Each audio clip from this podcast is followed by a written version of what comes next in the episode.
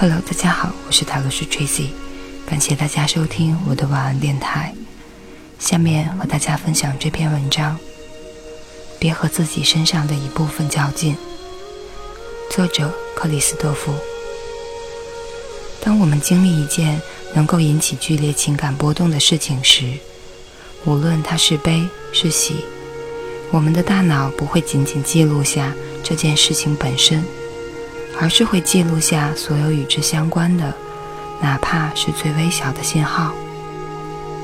这是因为大脑的首要任务是保障我们的生存。我们必须完整的记住所有与快乐和危险相关的信号，这样我们才能趋近前者，远离后者。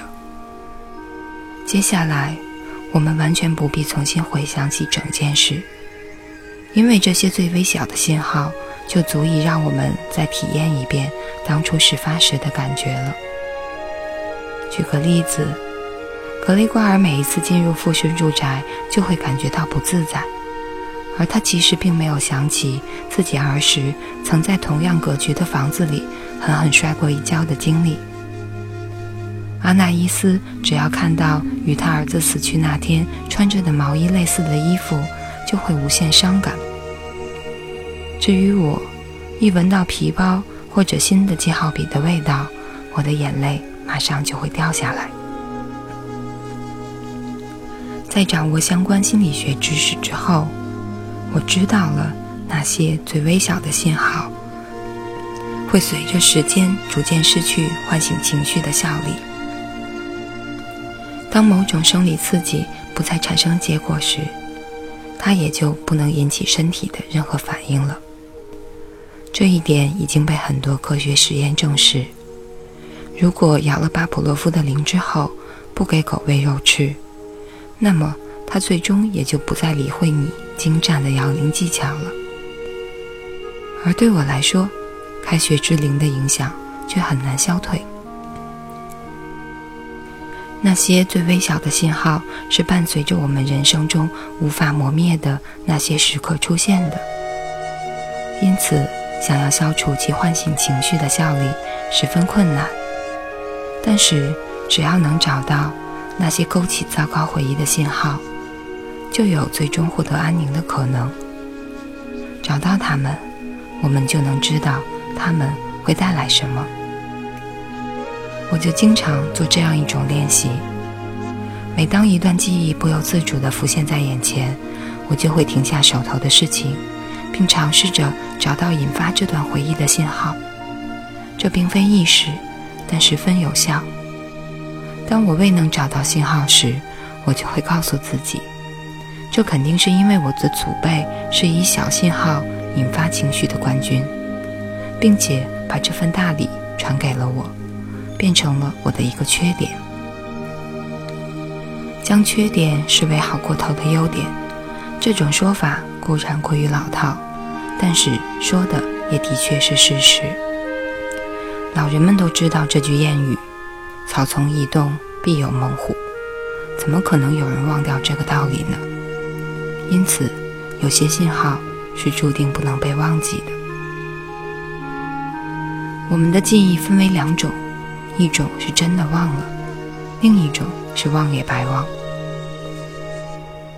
我们最好不要刻意去寻找真的忘了的记忆相关的信息，花费大量时间分辨自己的过去，试图寻找勾起记忆的关键细节。这样做可能会很危险。我们可能会将已经不存在的记忆进行重组，并赋予它某种重要性。而这段记忆之所以不存在，恰恰是因为它根本就不重要。相反。忘也白忘的记忆，却值得我们花费一番精力。如果你想努力忘掉生活中的一段记忆，那么这段记忆对你来说一定是非常重要的。也就是说，它曾经并仍在引起某种你想压制下去的强烈的情绪波动。只要你一直选择回避，这段记忆就很可能会一直纠缠着你。面对那些违背我们的意愿跳出来的记忆，我们通常是不会坐以待毙的，而是会试着把他们从脑子里赶出去，剑拔弩张，毫不手软。因为那些记忆太恐怖了，我们永远不希望再想起他们。我之所以说试着把他们赶出去，是因为就算我马上让你们忘掉那段记忆，你们也是不可能忘记的。因为记忆是一种招之即来却挥之不去的东西，我们无法主动遗忘，却未却从未尝试这样做。有时候，这种尝试是悄悄进行的，就像是一种藏在暗处。让人无法察觉的例行公事。有的人把时间花在追求高科技产品上面，他们会做无数种猜想，并且关注于此，就好像最新款的 iPhone 手机在逼着他们必须向前看，莫回头。还有一种人，比如我，花多少钱也别想从他们手中换走那个旧书包。而他们并不知道，这其实是因为那个旧书包里装满了令他们安心的回忆。那么，我们为什么无法主动遗忘一段记忆呢？就算我马上让你们忘掉那段记忆，你们也是不可能忘记的。首先，是因为我在上文中提到的那种能唤醒可怕记忆的信号存在。它们每时每刻都可能出现，比如一段旋律、一句话、一种香水味儿。这三样东西看似微不足道，实则威力无穷。其次，想要主动忘记一段不美好的回忆，必须首先要集中精力在这段回忆上，而这会加大它对你的伤害。这和当我们想平息一段谣言时有类似的效果。比如我们在网上看到谣言时，可能可以删掉原始的网页，但是它说不定什么时候就能出其不意的从别的地方又跳出来。在日常生活中，我们确实可以避开某些能勾起某段回忆的事物。比如，我们可以永远不再回到自己曾经遭受侵害的地方。但是，即便我们能够删除困扰我们的谣言的原始网页，我们也删不尽转帖，而转帖又会被继续转发。如果我们想通过发布一条公告来否认谣言，那么就会有更多关于这条谣言的网页出现。同理。如果你努力尝试不去想一段痛苦的记忆，你可能反倒让这段记忆复制很多遍，最后掉到他的陷阱里。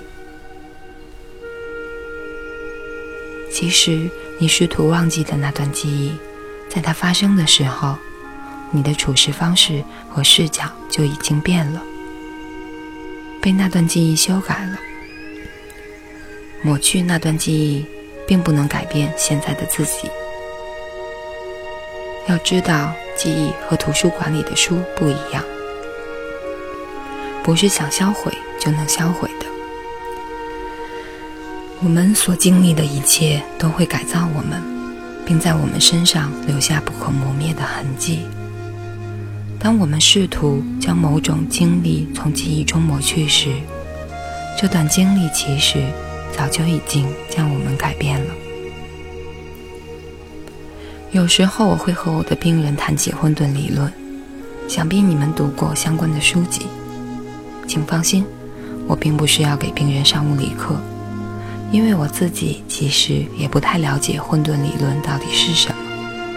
我只是明白一点：我们生活中任何一个微小的改变，都必然会影响此后的一生。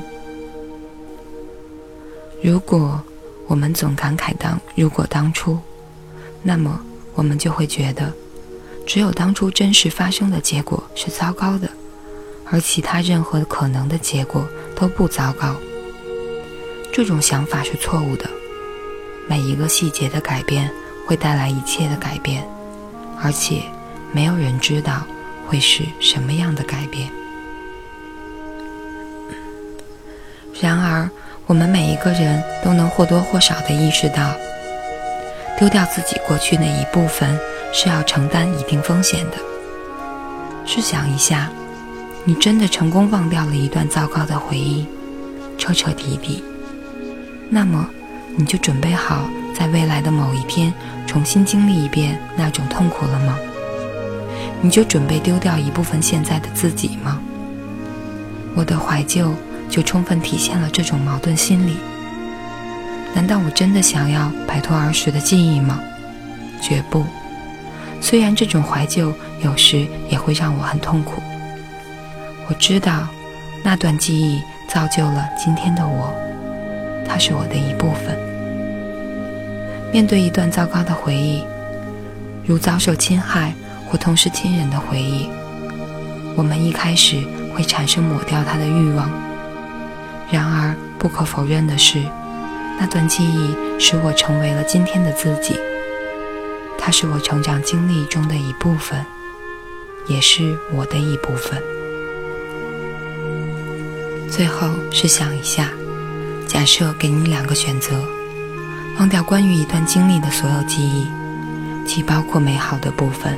又包括糟糕的部分，因为没有人能够预言哪部分记忆能给你的生活带来怎样的改变，或者保留关于这段经历的所有记忆，你会怎么选？以上文章节选自《自我疗愈心理学》，感谢大家收听，我是塔罗斯 Tracy，晚安。好梦。